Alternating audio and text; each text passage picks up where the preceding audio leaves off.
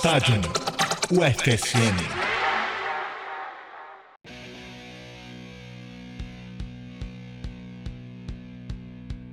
Come on, come on.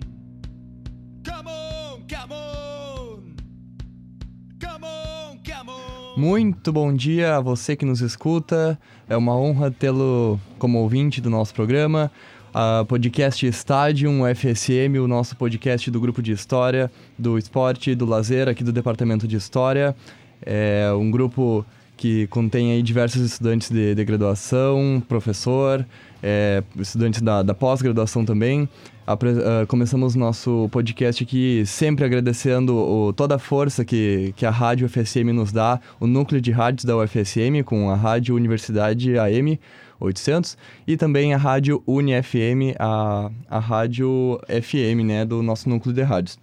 Agradecemos também a todo o apoio dado aí pelo nosso cara da técnica, o Rodrigo Santiago, e o cara também que, que sempre apoia aí, um, dá uma grande força, que é o Jordan Jungs. E você também pode nos acompanhar aí nas redes sociais, como o Twitter, o Facebook. Facebook, inclusive, que eu recomendo dar uma passadinha lá, onde a gente está semanalmente divulgando as nossas pesquisas, é, mostrando para a população o que, que o Estádio FSM está tá produzindo aqui. E procure-nos também no, no Spotify, que hoje em dia é praticamente uma rede social também, né? E diversas plataformas de streaming aí, como o Anchor também, onde vai estar sempre subindo o nosso podcast que, que passa primeiro na rádio, no núcleo de rádios da UFSM e posteriormente nas plataformas de stream. Bueno, hoje estou aqui, eu, Matheus Donai, apresentando o, o podcast Estágio como âncora pela primeira vez, um grande desafio. E foi uma dança das cadeiras, porque quem está aqui do meu lado hoje, ah, sendo assim um entrevistado do dia, é o professor João Malaya. E aí, professor, tudo jóia? Tudo bom, Matheus? Boa tarde, bom dia, boa noite, dependendo de quando estão ouvindo o, o programa. E para mim é uma honra aqui ser entrevistado no estádio, né? Eu que sempre estou aí na ancoragem, hoje eu, eu vou falar um pouco mais aqui, né? É, o professor, ele preparou o terreno, assim, pra gente, né? Depois de muitos podcasts, ele foi encorajando aí a gurizada do grupo. Não, vocês têm que ancorar esse programa aí, tocar ele também. E topamos o desafio, assim como o Richard já teve aqui na à frente da, da apresentação. É, só para contextualizar, o professor João, ele é do Departamento da História aqui do FSM, professor também do PPGH, né, a pós-graduação, e é a coordenadora e nossa referência para os estudos de História do Esporte e do Lazer. E o que que nos traz a, a chamar João Malaya a estar na mesa aqui hoje para falar com a gente? Pois então, o tema do nosso programa hoje é o futebol no período colonial português na África, um tema que o professor está pesquisando aí há algum tempo, tem dedicado um, é, boa parte do seu trabalho a, a estudar esse período. E hoje nós vamos falar sobre este tema com a ajuda dele e também falar um pouquinho depois sobre o artigo que ele está escrevendo, que já escreveu no caso, que vai ser publicado agora em dezembro na revista Estudos Históricos da Fundação Getúlio Vargas. Pois então, professor, é, introduza o tema aí para nós, para a gente colocar uma faísca no debate aí e se, se alongar durante o programa. Bom, é, essa é uma, uma temática que é bastante estudada em Portugal e, por incrível que pareça, por alguns pesquisadores no Brasil também.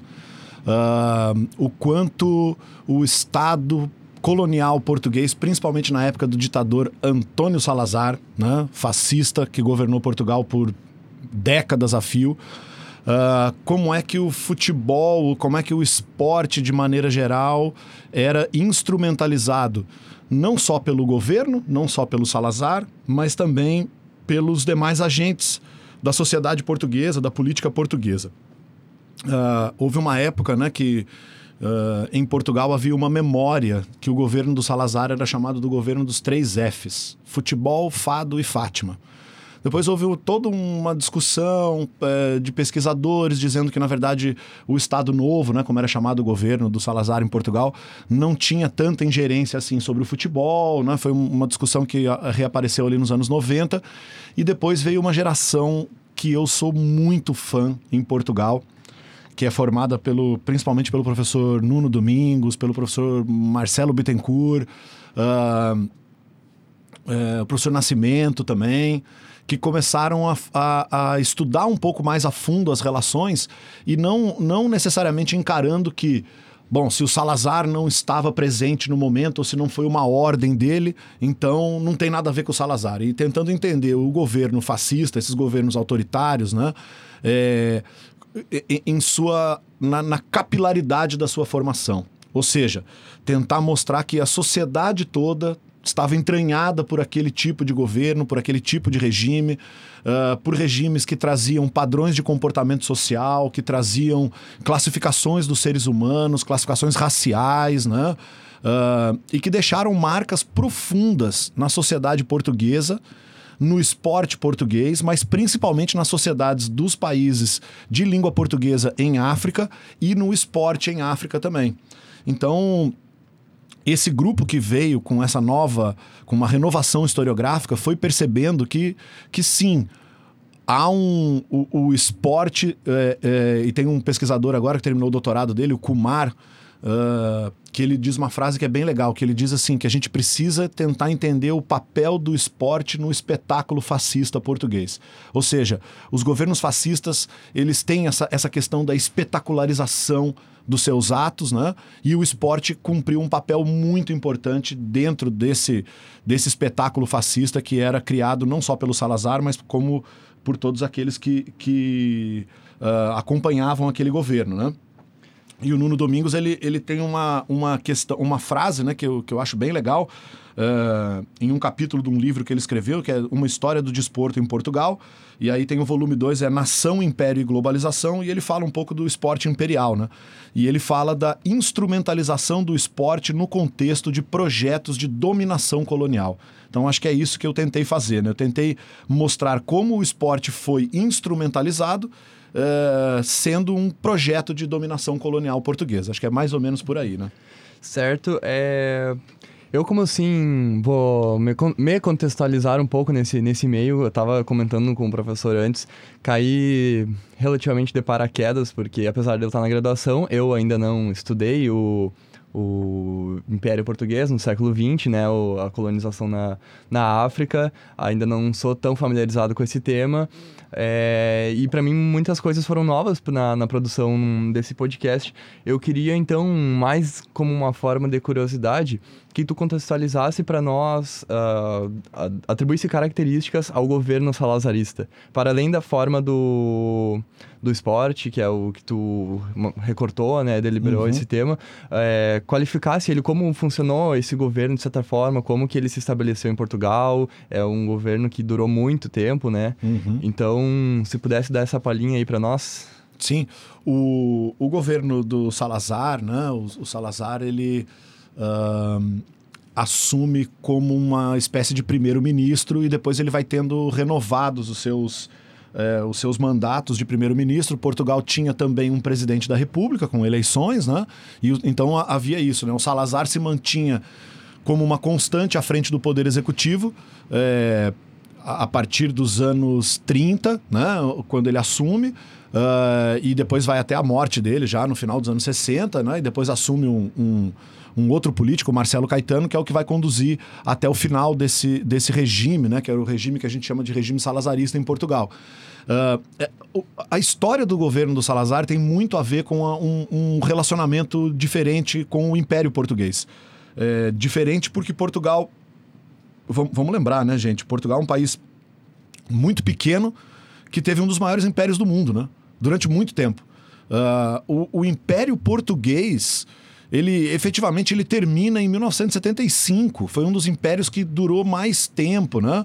É, e ocupando regiões em continentes distantes, né? Portugal tinha territórios na África, tinha territórios uh, na Ásia, né? Como uh, como tinha, por exemplo, os enclaves na Índia, né, de Goa, como tinha Macau na China. Então, uh, o, o, governo do Salazar foi um governo que se apoiou muito nessa ideia de ter um grande império e Portugal, o, o pequeno país grandioso, né, o dono de um grande império. E aí, assim, quando a gente eh, vai colocar esse- essa questão relacionada à história geral, mais contemporânea, a gente vai ver que o governo Salazar ele, ele acontece durante a Segunda Guerra Mundial. Quando termina a Segunda Guerra Mundial, com a formação da ONU, começa uma pressão muito grande dos países da ONU para lutar pela independência dos países ainda colônias, né? As colônias africanas e asiáticas, da Inglaterra, da França, principalmente, da Bélgica também, né? E de Portugal, obviamente. Ah, e é interessante porque, ao mesmo tempo que essas colônias inglesas e francesas vão conquistando a sua independência, as colônias. eh, Portugal consegue manter as suas colônias. Então, há todo uma. uma uma ideia né, para explicar o porquê que Portugal tem que ter colônias, por que, que se justificaria Portugal ter colônias, e aí vem uma retórica que ficou bastante conhecida como lusotropicalismo. Ou seja, o governo português é um governo que trata bem as suas colônias. É um governo que, ah, na verdade, não são colônias. Né? O Salazar, quando ele faz 25 anos de governo, em 1954, uma das coisas que ele faz é mudar o estatuto das colônias. Elas deixam de ser colônias e passam a ser chamadas de províncias ultramarinas. Ah, então, é assim, a ideia de que você não é uma colônia de uma metrópole, você é parte constituinte do império. Então, é- é, é muito interessante essa história. Essa história tem muito a ver com o Brasil, e a gente é, acho que muitas vezes não, não liga para isso, porque um dos homens chaves da construção dessa ideologia do lusotropicalismo é um brasileiro, é o Gilberto Freire. E o Gilberto Freire eh, foi inclusive convidado pelo governo Salazar para viajar à África e escrever sobre a relação que os portugueses tinham com os africanos, como era uma relação mais branda, tal, apoiado em toda aquela questão que o Gilberto Freire tinha trazido com Casa Grande Senzala, principalmente, da questão da colonização portuguesa ser diferente no Brasil e, e com muita mistura e com muita miscigenação. Então, é- essa é, é, esse conjunto de ideias que, que, que o Gilberto Freire usou para tentar explicar o porquê que o Brasil tinha uma, na visão dele, né? Por que, o Brasil tinha uma condição diferente em relação a outros países escravocratas, como por exemplo os Estados Unidos, que teve segregação racial e o Brasil não tinha, o Brasil havia muita miscigenação.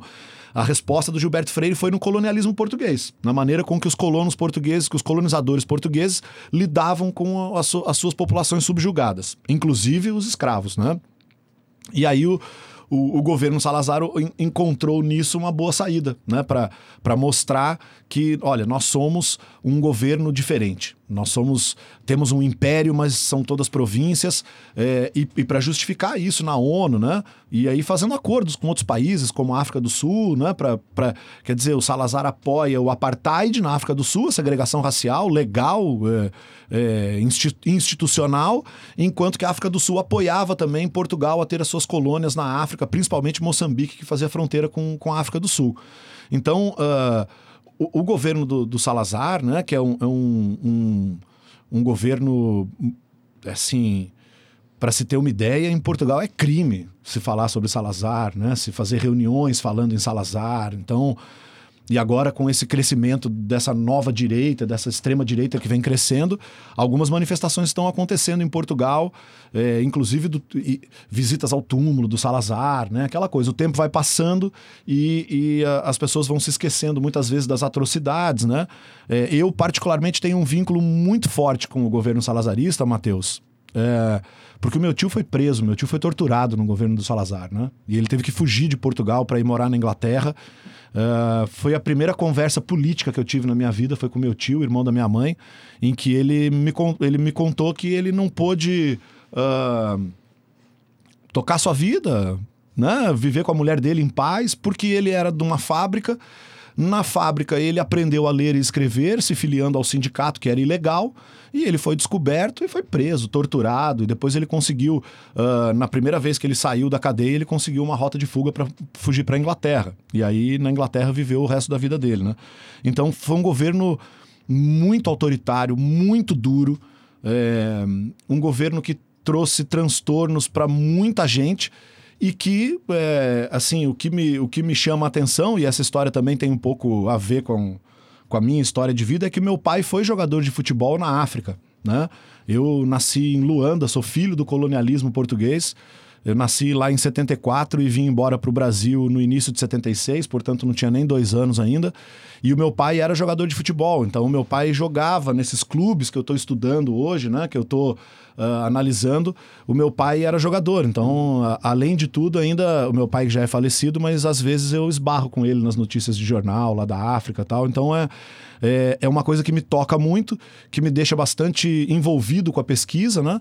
E que me dá muito prazer estudar e, e redescobrindo essas histórias. Então, é, pelo meu posicionamento político, né, de ser uma pessoa totalmente contrária a qualquer tipo de regime autoritário, fascista, né, é, acho que a minha contribuição para essa discussão é tentar entender como é que esse governo instrumentalizou o esporte para fazer essa dominação colonial.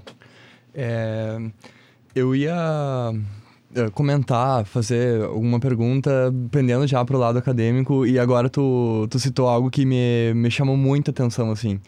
Porque a gente sabe que qualquer pesquisador, não só da história, mas de qualquer área, vai procurar uma pesquisa, um tema, um campo que com qual a pessoa é identificada e gosta daquilo, né? E nesse teu caso específico, tu tem um um, um apego, uma relação uh, familiar envolvida, de certa forma, né? Não diretamente, mas que às vezes tangencia, tu encontra em alguma fonte. É, e eu ia fazer a pergunta clássica, aquela, né? Por que você estudar o futebol no Império Colonial Português? E já, ia, já vou emendar uma outra, então, que fiquei realmente bem curioso, assim, co como é lidar, uh, trabalhar a questão até emocional do pesquisador é, para se lidar com um familiar, um pai, uma mãe, encontrar numa fonte, uh, às vezes pessoas que, que já não estão mais aqui com a gente. Como é isso, esse lado não tão uh, técnico, metodológico, mas mental, assim, do pesquisador? É, a, a, primeira pergunta de por que estudar, eu acho que eu já dei um, uma, um, um panorama geral, Sim. né? Para a gente tentar entender essas dominações coloniais, né? As permanências dessas dominações coloniais. É, a, a, segunda questão, Matheus, ela é tão complexa para mim. Tem gente que não, não tem muito problema com isso, né? Cada um é cada um. Mas para mim ela é tão complexa que eu estudo futebol desde 2001 e só em 2019 eu resolvi enfrentar essa batalha, né? É, ouvi a minha vida inteira o meu pai falando disso. É assim, é, é tão interessante que quando eu fui fazer o meu pós-doutorado no Rio, o coordenador do meu pós-doc, o professor Vitor Melo, que eu sou fã declarado dele, uh, o professor Vitor Melo estava estudando África. E ele precisava de alguém para ir estudar Angola. E eu não me coloquei como, ó, eu, eu vou lá estudar Angola, né? Porque realmente, é, ainda mais nessa época, meu pai estava doente, sabe? Então, uh, eu, eu, eu queria, na última vez que eu tive com meu pai, eu queria ter feito uma gravação com ele de, de história oral, né? De método de história sim. oral, para ele contar as histórias todas. E eu pedi para ele, e a resposta dele foi um sim, que queria dizer não. Porque ele sabia que era uma das últimas vezes que ele ia conversar comigo, né? Então eu não, não consegui gravar, né? eu, eu, eu parecia que se eu gravasse seria um registro do último momento que eu queria ter com meu pai uhum. e eu queria não queria que aquele último momento chegasse, né? Então foi bem é, é, bem complicado, foi bem complicado eu resolver adentrar ao tema, mas chegou uma hora que não, não dava mais, né? É, tanto pelas minhas pesquisas quanto é, pelo fato de eu é, trabalhar com história da África aqui na UFSM, então eu comecei a estudar um pouco mais a África portuguesa e, e me apareceram inúmeras coisas para estudar, né? É, esse artigo que eu vou publicar, ele se passa no ano de 54, meu pai ainda não estava na, na África, né? Ele ainda estava terminando o ensino médio. Uh, mas é, é, interessante, assim, eu estava vendo os jornais portugueses e o melhor amigo do meu pai, cujo apelido é Poeira, uh, que jogou, meu pai foi, foi campeão português de júniores pelo Olhanense, o time da cidade de Olhão, no Algarve, sul de Portugal, uma cidadezinha com 14 mil habitantes na época, né? Que foi um, um, uma loucura ganhar o Campeonato Nacional de Júniores, né? Imagina, uma cidadezinha, cara, do tamanho, sei lá eu, daqui, para quem é daqui do Rio Grande do Sul, tamanho de Restinga Seca, uhum. né? Ganhar o Campeonato Nacional de Júniores. Então, e, e, o meu pai, uh, quando eu estava lá no último, nos últimos dias dele, o Poeira ia visitar muito meu pai e meu pai falava para mim, né? Meu pai falava, cara, esse cara, esse cara foi o maior jogador que eu vi em campo jogar bola, né?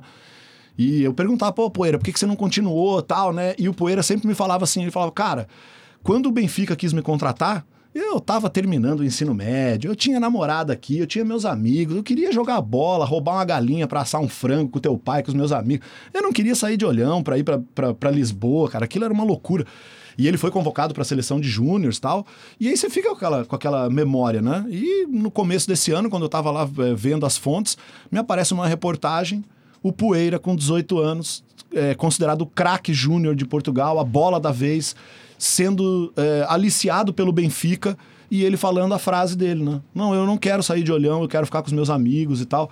Então, uh, é, é, é difícil, não é fácil, né? Não é, não é fácil. É, foram muitas lágrimas derramadas, uhum. né, cara, ao longo dessa pesquisa, mas é, é o tipo da coisa que uh, o professor Marçal, Pereira, da PUC do Rio Grande do Sul, que quando eu falei para ele que eu tinha essa dificuldade também, ele é professor de História da África, e ele disse para mim, cara, você tem uma bagagem de história de vida, do que você ouviu do teu pai, da tua mãe, das pessoas, que você não pode jogar isso fora, é um conhecimento que, que vai ser desperdiçado, né? Então eu, eu adentrei e falei, bom, então vamos lá, cara, vamos, vamos estudar essas questões, porque é, são bem interessantes, né? E aí é isso, assim, é, não, tem como, não tenho como me desligar dessa parte emocional, esse recorte, por exemplo, do Poeira eu guardei, mandei para minha irmã uhum. por WhatsApp, ela mandou para ele, o cara ficou super emocionado porque ele ainda tá vivo, né? Então, mas é isso, assim, a gente tem que, tem que enfrentar, né? Não tem, não, eu pelo menos é, demora, mas eu enfrento. Sim, sim.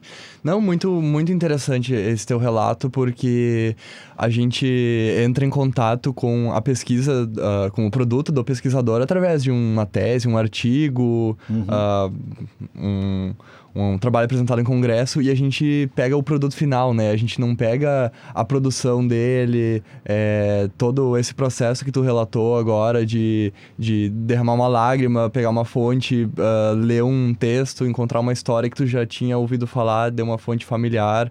Uh, tudo isso, assim, é, é, um, é um mundo que está por trás de um artigo de 20 páginas, né? Sim. Que as pessoas não, não têm ideia. E a gente acaba, uh, muitas vezes, a gente se depara com esse tipo de situação e começa a refletir sobre até saúde mental, ou, enfim, são diversas questões que estão uh, por trás desse mundo da pesquisa, né? Ah, e teve só uma coisinha, né, Matheus? Porque assim, você acompanhou a execução desse artigo aqui. Você sabe que eu estou trabalhando nesse artigo desde fevereiro de 2018, uhum. né?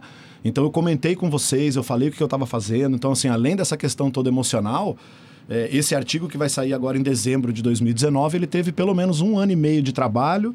Uh, eu fui a Portugal para ter acesso às fontes que eu trabalhei. Eu passei o que seriam as minhas primeiras férias da USF, UFSM enfiado dentro da hemeroteca de Lisboa, da, do arquivo da Torre do Tombo. Levei a minha companheira Michele para fotografar documento comigo, porque senão eu não ia dar conta, né? Foram. São mais de 1.400 páginas de jornal fotografadas, fora os arquivos que eu vi na, na, na, na Torre do Tombo também, que são arquivos físicos que você não pode é, fotografar, né? Então, uh, é, é um longo trabalho. Para sair um artigo numa revista bem qualificada, como é Estudos Históricos, que acho que é uma das principais do Brasil, né? É, é um dossiê sobre história, futebol e política. Então, é há muito tempo que eu venho trabalhando nisso, que eu venho né, pensando especificamente nesse evento que eu, que eu analisei. É muito tempo, muito quilômetro viajado, muito arquivo visitado, muitas fotografia, dispensadas. É. Mas no final vale a pena, né? Oh. se vale. Uh, eu, tu citaste o, o Benfica, né? Uh, enquanto eu, eu lia um tanto da, da tua pesquisa, assim, pra estar tá a par do tema, assim, é, me deparei com uma situação de uma espécie de filiais dos clubes portugueses Sim. nas colônias africanas, Moçambique, Angola, né? uhum. né? É, como funcionava esse essa expansão dos clubes, assim, que, que tinha uma sede na metrópole, mas deixavam também um, um, um pedacinho deles na, na colônia, como funcionava isso, com qual uh, intenção que, que, isso acontecia? É, a gente tem essa... Nesse artigo que eu falei para vocês, do Nuno Domingos, né? Uh, em que do, desse livro é, História do Desporto em Portugal, volume 2, né, ele tem o desporto e o Império Português. Ele vai citando várias é, formas do governo português introduzir o esporte na África, né? E aí, uh, formas, na verdade, não do governo, mas do império como um todo, né? Então, como é, que, como é que Portugal se inseria na África? Como é que os esportes chegaram até lá? Então você vai ter por meio da educação física, das escolas, vai ter por meio do, dos exércitos, né? Que estavam lá, as tropas, uh, as pessoas que, que viajavam, passavam pelos portos e tal. Só que teve. Portugal foi. eh, Tem um- uma história parecida com o Brasil em relação à formação de seus clubes de futebol, que está muito ligado ao associativismo esportivo. Ou seja, formação de associações eh, da sociedade civil que se organizam para fazer clubes, né? E aí o que aconteceu? Quando, a partir mais ou menos do final da década de 10, quando você começa a ter os primeiros fluxos migra- migratórios um pouco mais intensos para a África portuguesa, lembrando que a África portuguesa do século XIX, ela basicamente servia como entreposto comercial da escravidão, né? Até 1850, quando a escravidão, quando o tráfico negreiro é proibido. Então a gente tem aí um intervalo que o governo português fica ali, né? Bom, então vamos garantir, não pode mais fazer o tráfico negreiro, mas vamos garantir, né, aquelas possessões. Mas é só a partir de- do final da década de 10 é que começa um fluxo migratório maior. E aí o que acontece? A gente vai tendo, principalmente em Angola e Moçambique, que são as duas maiores colônias de Portugal, né? naquele período eram as duas maiores colônias, a gente vai tendo a fundação de clubes é, que ou eram filiais diretas dos clubes portugueses ou eram apenas uma inspiração do nome, né? Então, ah, a gente tem casos em que, a, a, por exemplo, o Sporting Clube de Portugal, ele dá uma autorização para um grupo de associados que estão de mudança para, sei lá, Lourenço Marques, né? Que hoje é Maputo, capital de, de, de Moçambique, é, para eles criarem uma filial, né? E aí eles criavam uma filial, já, já nasciam como uma filial do Sporting.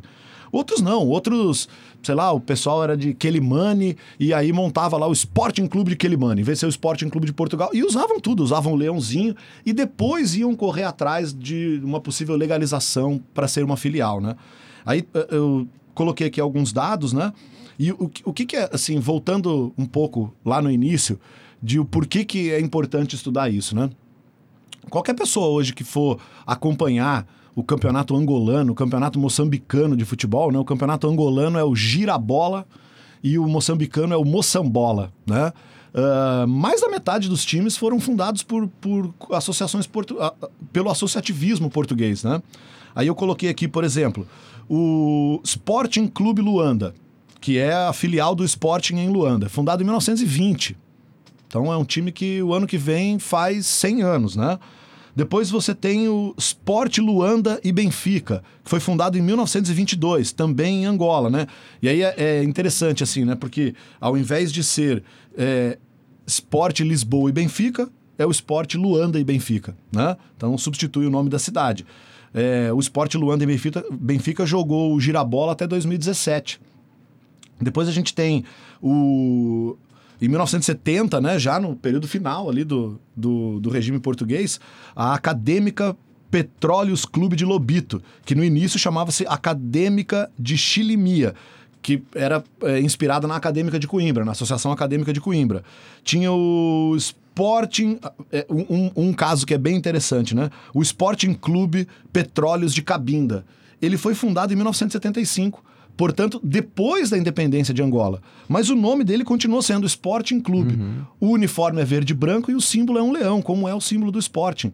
Ou seja, sabe quando a gente está estudando aquela parte mais teórica, o Matheus, que a gente fala do- dos estudos decoloniais, né? É, cara, tá aqui um prato cheio, né? É um, é um período pós-colonial, um clube fundado por africanos e que usa ainda o nome como se fosse uma filial de um clube português pós-independência. Lembrando que a independência de Angola não foi uma assinatura de um documento, foi uma guerra civil de mais de 10 anos. Então, é, aquilo que num primeiro momento você. Bom, agora esquecemos então que a sociedade portuguesa vamos refundar, né? Com um novo tipo de governo, governo socialista, vamos refundar Angola.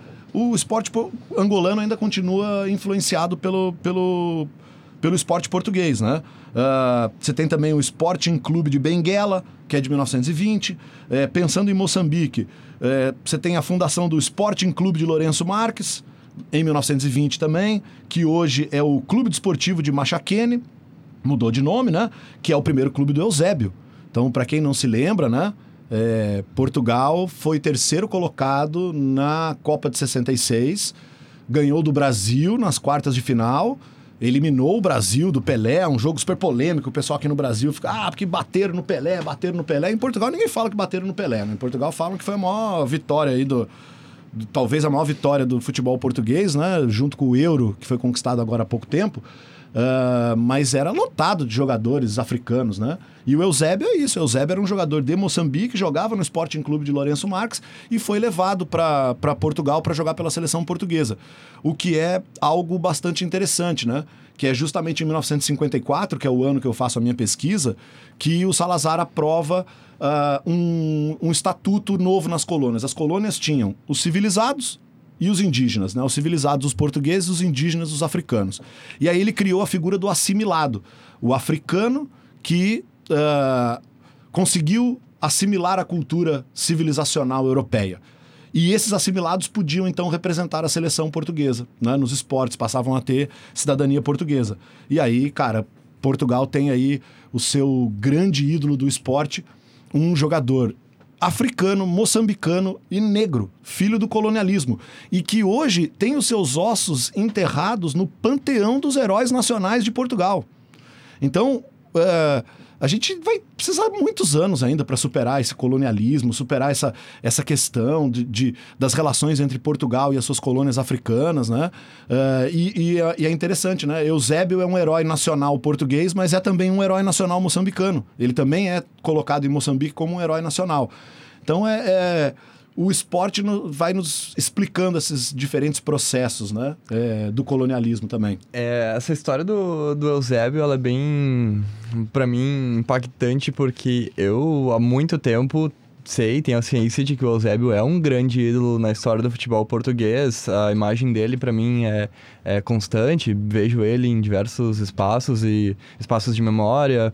É interessante que até mesmo no no estádio do no Beira-Rio, no estádio do Inter, quando tu faz a visita no museu e termina em, ali em um espaço, tu chega no- ao final, tipo, como se fosse um camarote, assim, e tem um grande bloco de, con- de concreto de quando o, ben, o Benfica foi veio inaugurar no torneio, né, inu- inauguração do Beira-Rio. E aí tem a assinatura de todo o elenco do, do Benfica em um espaço de, de concreto e tá lá a assinatura do, do Eusébio. E quando eu vi aquilo, eu fiquei, caramba, eu tô aqui na frente de onde o Eusébio riscou o nomezinho dele ali. É emocionante, só que em nenhum, em nenhum momento eu pensei, o Eusébio é um cara nascido na África, é um cara de Moçambique.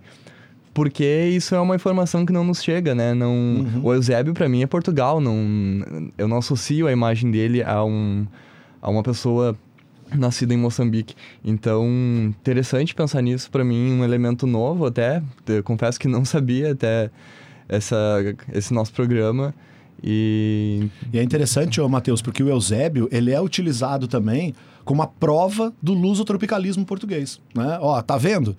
Nós somos tão diferentes que nós temos jogadores africanos fazendo parte da nossa seleção, jogadores que são ídolos do- da seleção e, e ídolo do Benfica, eu não preciso nem dizer, né, cara? O Eusébio tem uma estátua na frente do Benfica. A última morte de torcedores envolvendo torcedores em Portugal foi por conta de torcedores do Sporting que estavam juntos com torcedores da Fiorentina, porque tem acordos e tal, e foram até a estátua do, do Eusébio pra lá zoar, fazer xixi na estátua e tal, e o cara acabou morrendo. Foram perseguir o cara até matar o cara.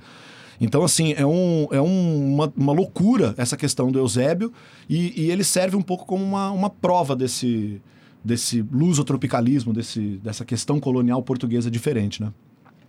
É, então vamos mudar um pouquinho nossa, nossa dinâmica aqui agora, chamar a parte cultural do nosso programa, que é onde a gente apresenta um sonzinho, uma musiquinha aí, escolhida sempre pelo entrevistado. É, ouviremos logo em seguida a música do artista Bonga, é, chamada Mona Kinigi Shika. É, se puder apresentar-nos, professor, por favor, antes de reproduzirmos. É o- uma música do José Adelino Barceló de Carvalho, né? Ele é conhecido, é um cantor né, angolano, conhecido como Bonga Cuenda de Angola. E, e ele eh, escolhi a música porque a gente está falando de África, né? E ele foi um cara que teve bastante vínculo com o esporte, com o, o esporte de uma maneira geral, né? Ele, ele eh, praticava atletismo, jogou jogou não, né? Começou a correr no São Paulo do bairro Operário, né? Que era rotulado pejorativamente em Angola como o Clube dos Pretos, né? E ele depois ele acaba é, ele participa de várias provas, né, de atletismo, né? Também ah, vai ah, teve convite do Benfica para poder é, correr pelo, pelos campeonatos europeus de atletismo, tal. E depois ele acaba se envolvendo, né, na, na, na luta contra o fascismo. Acaba depois voltando para Portugal, né? para Angola, desculpa.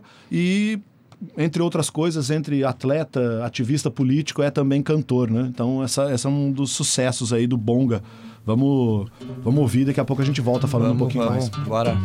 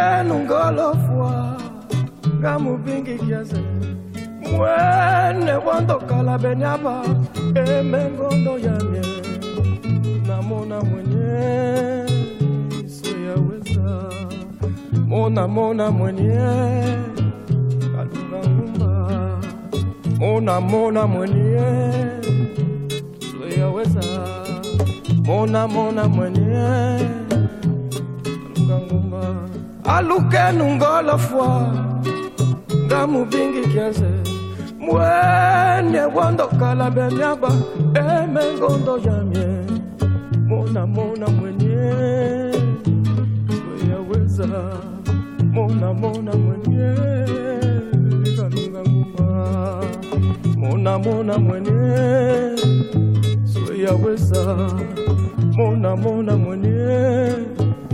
Kalunga ngumba. Alukenu ngolofwa ngamubingi kiaze mwene wondokala benyaba. Emengondo yanye. Mona mona mwenye. Yaweza mona mona mwenye. Kalunga ngumba Sambi wangi na mona kamuvalele mwene wandokala benyaba emengongo yamye monamona mwenye. Ngangumba monamona mwenye. Soyaweza monamona mwenye. Soyaweza monamona mwenye. Adunga ngumba zambi wangi panamona ngamuvalele mwanyeze wandokala benyaba emengondo yamye mwenye namona mwenye. Yaweza mona mona mwenye. Ngumba mona mona mwenye. Yaweza mona mona mwenye kalunga ngumba.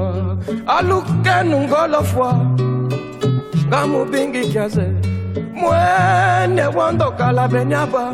Emengondo yamye mona mona mwenye.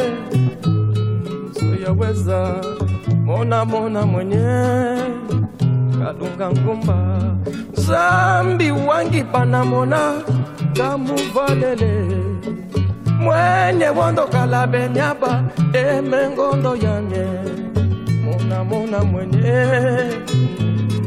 yaweza mona mona mwenye kalunga ngumba. Mona mona mwenye yaweza mona mona mwenye kalunga ngumba. Mona mona mwenye yaweza mona mona mwenye katangalumba sambi wangi banamona kamuvalele mwanye sewondokala beniaba. emengondo yange. Mona mona mwenye yaweza mona mona mwenye katungalumba mona mona mwenye se weza mona mona mwenye. Kalunga ngumba. Mona mona mwenye. Weya weza.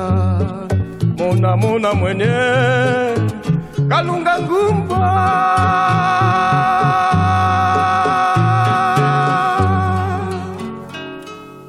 Aí está, ouvimos a música do Bonga, Mona Kinigashika, é isso? É isso, é isso. É, voltamos então a falar um pouquinho sobre a pesquisa do professor aí, sobre futebol no período colonial português na África. E vamos adentrar mais a parte da, do artigo, então, que o professor vai publicar agora, vai sair na revista. é, Estudos Históricos. Estudos Históricos da Fundação Getúlio Vargas. E, Buena, a pergunta que eu queria te fazer agora é sobre as tuas fontes. É, já falou um tanto, né, dos arquivos que tu visitou, das fotografias, dos jornais.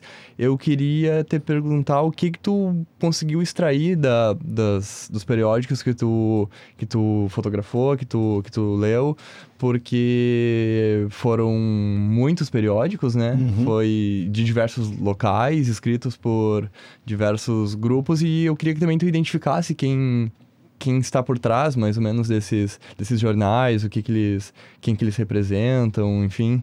Sim. Ah, primeiro a temática da pesquisa, né? A pesquisa, ela procura fazer... É, é uma investigação sobre uma excursão que o Sporting Clube de Portugal faz à África em 1954, né? 1954 está dentro ainda dos, do- da comemoração dos 25 anos do governo Salazar, que foi comemorado em 53, 1953. Então, ah, o Sporting era pentacampeão português, campeão da Taça de Portugal, tinha vindo jogar a Taça Rio, que é mais conhecida como o primeiro Mundial Interclubes de Futebol, que foi ganho pela Sociedade Esportiva Palmeiras, né? Vamos deixar bem claro isso. É, o, o Sporting esteve em 51, depois teve em 52 também, e depois teve em 53 para um torneio no Pacaembu, e em 54, então, ele vai fazer uma, uma gira, uma digressão a Moçambique e Angola. E por que o Sporting escolhido? Porque o diretor do Sporting, o presidente do Sporting é nada mais, nada menos do que Góes Mota, procurador-geral da República do governo salazarista e membro da Mocidade Portuguesa, que é um grupo ah, miliciano do fascismo português, né? E esse cara era o presidente do, do Sporting. E eu comecei a, a pesquisar essas ah, as excursões, né? É, as excursões de times da metrópole às colônias é uma coisa muito estudada na Inglaterra, né? Um- ah, inclusive uma área da história que eles chamam de Imperial History. E eles analisam né, as excursões tanto de times do Reino Unido que vão à África, à Oceania, à Ásia, quanto o movimento inverso também, né? Então, ah, existem vários trabalhos em Portugal que eles citam essas excursões como momentos importantes para tentar entender uma a criação de laços né, imperiais entre a metrópole e a colônia. E aí o Sporting vai lá em 54 e eu vou então analisar essa, essa viagem. Né? Ah, por que pegar a imprensa? Porque aí eu, eu ah, pe- peguei a imprensa, tanto a imprensa portuguesa quanto a imprensa da, de, de Moçambique e de Angola. Peguei também ah, alguma coisa de Cabo Verde, da Guiné-Bissau, mas tinha muito, pouco, co- muito pouca coisa, apesar deles sempre citarem os resultados, tinha muito pouca coisa. Ah, mas a ideia era assim: existe um, um historiador que é o Robert Edelman. Ele fez um trabalho sobre ah, o esporte na União Soviética. E ele trabalha muito com periódicos, né? Com aquela coisa, ah, a União Soviética era uma ditadura, então não vou encontrar nada. E o cara encontrou, assim, as críticas muito pesadas por meio da imprensa. Então, eh, eu trabalho sempre com a hipótese de, de, de, de que posso trabalhar em regimes, principalmente regimes autoritários, eh, que a imprensa esportiva ela tem uma espécie de uma licença poética. Né? Ah, isso é esporte, isso aí não é política. E muitas vezes a galera aproveita justamente essa concepção de não ser política para fazer críticas muito severas, né? A imprensa de todo o império passava por censura prévia né, do governo salazarista.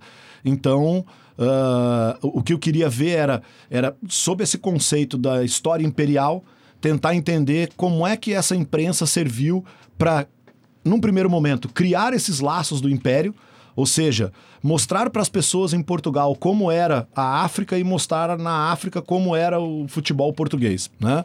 É, e também tentar encontrar algum furo, algum tipo de crítica que pudesse haver ali pelo futebol, que na verdade fosse uma crítica que tivesse alguma coisa maior. Ah, e aí, assim, quem estava por trás desses jornais, né? Basicamente quem o governo deixava. Então eram grupos de portugueses, brancos, né? A gente tem, nesses jornais, tem um jornal que é de Moçambique, chamado Brado Africano, que era um jornal que, que se dizia defensor dos assuntos da colônia. Então ele era um pouquinho mais crítico, né? Mas também não podia ser muito, porque senão era censurado. Então, a ideia de trabalhar com jornais é isso: é trabalhar com uma fonte que me possibilita entender tanto as relações imperiais quanto as contestações a essas relações imperiais por meio de uma atividade que, a priori, já coloca opostos em campo, né? Você já está colocando um time da metrópole contra um time da colônia. Já, já é, a priori, é uma medida de forças. Então, como se dá essa medida de forças, né? E é interessante porque o primeiro, a primeira pessoa a notar isso, a notar e falar, cara, dá para olhar essas relações imperiais e coloniais por meio do esporte é o CLR James, né? um, um uh, famoso antropólogo, historiador, sociólogo negro que escreve sobre o cricket na Índia. E ele fala que a, a, as tensões que não podiam existir na sociedade eram colocadas em campo no cricket, porque ali a priori você tinha duas pessoas, do, dois grupos se enfrentando, e um grupo colonial e um grupo metropolitano. Então a minha ideia era ver um pouco isso, como é que isso reverberou na imprensa, como é que a imprensa agiu com isso, né? E, e é claro, assim, o que que uh, uma das coisas bem interessantes, né? O Sporting foi a Portugal e basicamente passou o rodo em todo mundo, né? É, então, assim, tem jogos que o Sporting ganhou de 3 a 1 tem jogos que o Sporting ganhou de 4 a 2 tem jogos que ganhou de 9 a 0 tem jogos que ganhou de 7 a 0 mas tem... Posso pode, dar pode. só a informação com- completa aqui que tá no teu trabalho? Foram 12 jogos, com 11 vitórias Uhum. e um empate, 55 gols marcados e 14 sofridos. Então, 55 em 12 jogos, isso dá quase 5 Quase 5 gols. por jogo. Isso. E aí, assim, tem. e- Portugal faz jogos em Moçambique, faz jogos em Angola, mas faz um jogo na África do Sul, na África do Sul do Apartheid, né? É, e faz um jogo no Congo belga, em Leopoldville, contra uma seleção local.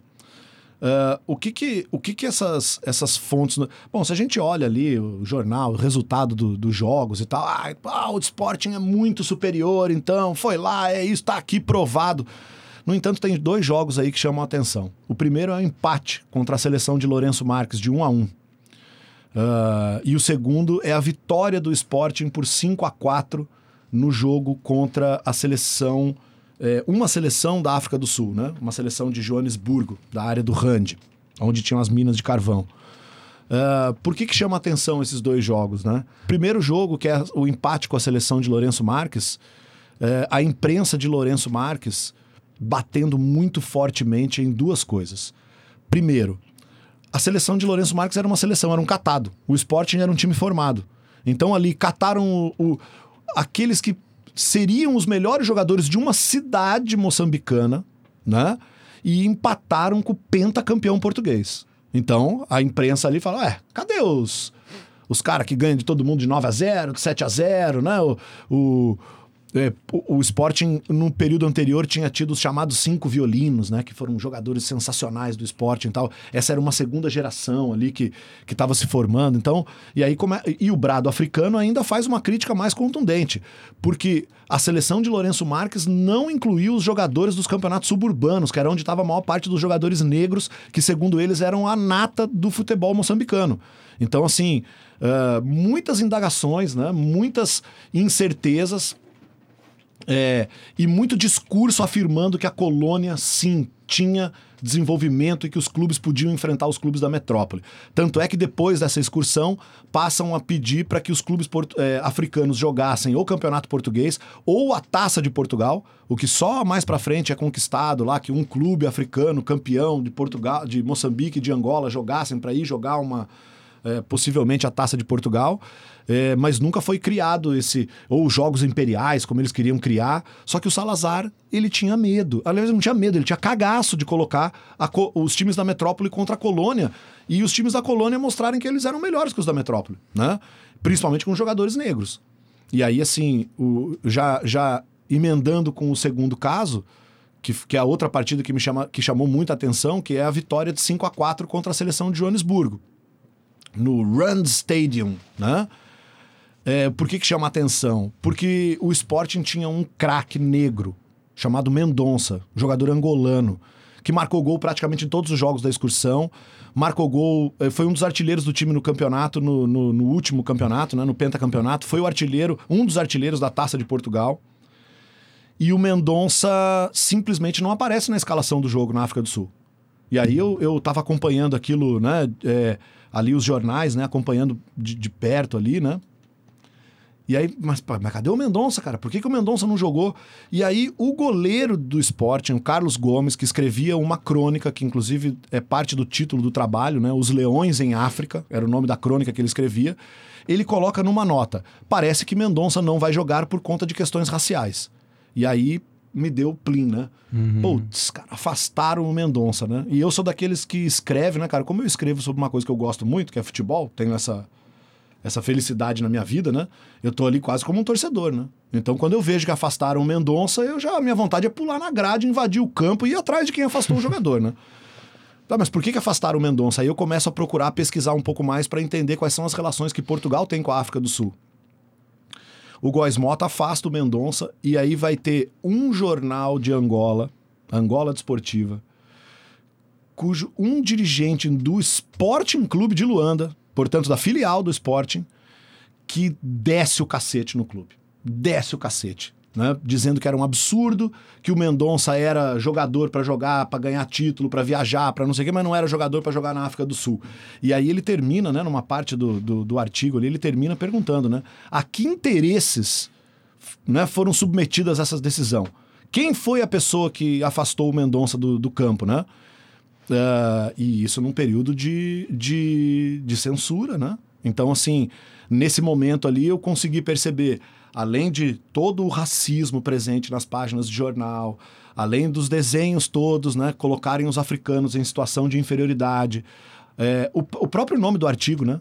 Os leões em África. Ou seja, o leão não é o africano, o leão é o Sporting, né? Mas não não tem leão na Europa. Então, assim, as- os desenhos que aparecem são sempre os africanos colocados em roupas de populações, entre aspas, aí, selvagens, né? Ou seja, com uma tanga ou com uma, uma túnica, carregando um pedaço de pau, e o leão chegando todo imponente, com uma coroa na cabeça, e, e inclusive tem até desenhos do leão comendo africanos, né? E aí dizendo, ah, cuida... o cara diz lá na caricatura, né? Cuidado para não ter uma indigestão, né? Por conta de todas os... essas vitórias. E aí o que acontece? O diretor do Sporting, ele, ele também escrevia uma crônica para um jornal, o Mundo Desportivo em Portugal, que era A Rota da Saudade. Ele faz questão de escrever o texto mais maravilhoso de todos para falar da vitória da galera em Rand, né? Não precisou do Mendonça, não precisou de jogadores negros. E o interessante é que nas minas de Rand trabalhavam muitos moçambicanos negros que foram assistir o jogo. E que quando o Sporting ganhou, que foi 5 a 4 o jogo, uma carga dramática enorme, porque o Sporting saiu perdendo de 4 a 1 e conseguiu virar por 5 a 4 no último minuto, a galera invadiu o campo. E aí tem fotos de jogadores negros, de, de torcedores negros moçambicanos carregando os jogadores nos ombros e os textos, né? Tá vendo como a gente é diferente, tá vendo como os nossos. Diferente é o caramba, vocês afastaram o Mendonça para se submeter ao apartheid sul-africano. Então, assim, eh, uma das coisas que eu tenho certeza absoluta é que uma boa parte dos sportinguistas, torcedores do Sporting e, e inclusive diretores, não vão gostar nada de ler isso aí. Porque eu não aliviei, né? É, chamei mesmo de fascista e de racista, porque foi isso que eles foram naquela época. O Góis Mota era um baita de um fascista, né? Que é aparelhado pelo governo do Salazar e, e com seus discursos de que Portugal é melhor que todo mundo e Portugal é o império que, não, que, que nunca acaba e que não. Ah, e afastaram um dos melhores jogadores da equipe. E aí, assim, às vezes as pessoas ficam, ah, tá, tudo bem, afastou. O cara nem reclamou. Eu não sei se o cara não reclamou, porque a imprensa passava por censura e eles não podiam falar nada. o mínimo que eu tenho que fazer como uma pessoa que vive o, o, o fenômeno que eu estudo é entrar um pouco na pele desse cara e imaginar como é que eu iria me sentir se eu fosse jogador, craque do time e fosse afastado por uma decisão política racista, de um racismo institucional, né?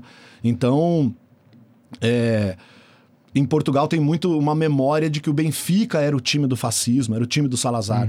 E porque ganhou os campeonatos europeus, por causa do Eusébio. E eu vou mostrar que em 54, ou seja, 5, 6 anos antes do Eusébio aparecer, antes do Benfica ganhar os campeonatos europeus, né? Quase 10 anos antes. É, já estava aparelhado ali com essas questões fascistas e racistas no clube no Sporting, né? Então por isso que eu digo assim, vai ter gente que é torcedor do Sporting que não, que cara, não, não vai gostar, mas também se não gostar, o problema é dele, né, cara? É, eu não tenho, assim, meu pai é torcedor do Sporting, meu pai não ia gostar de ler esse artigo, né? Meu pai é torcedor fanático, era torcedor fanático, minha irmã é torcedora do Sporting, meu cunhado é torcedor do Sporting, meu sobrinho é torcedor do Sporting. É, eu sou palmeirense por causa do Sporting. Né? Assim, eu, eu verde branco. Meu pai chegou no Brasil e escolheu um time verde branco por causa do Sporting. Mas eu não posso me furtar a, a, a colocar aquilo que eu acho que eu tenho que colocar no papel quando eu vejo absurdos. E absurdos que, e que ainda estão presentes na sociedade portuguesa, com um racismo muito forte contra os africanos, né? E que ainda está presente eh, numa mentalidade que está incrustada aí na, na sociedade portuguesa e também, diga-se de passagem, um pouco na sociedade brasileira também, né? O racismo, esse, esse essa loucura por governos autoritários, né, que tá agora no Brasil, que todo mundo acha que o governo tem que ser autoritário, tem que... Então, é, eu acho que o meu papel como pesquisador é, é esse, né, cara? Olha, o futebol não é só futebol, ele é- é só futebol, e por isso que é bom demais, né? Mas ele expressa as questões da sociedade, né? Uhum.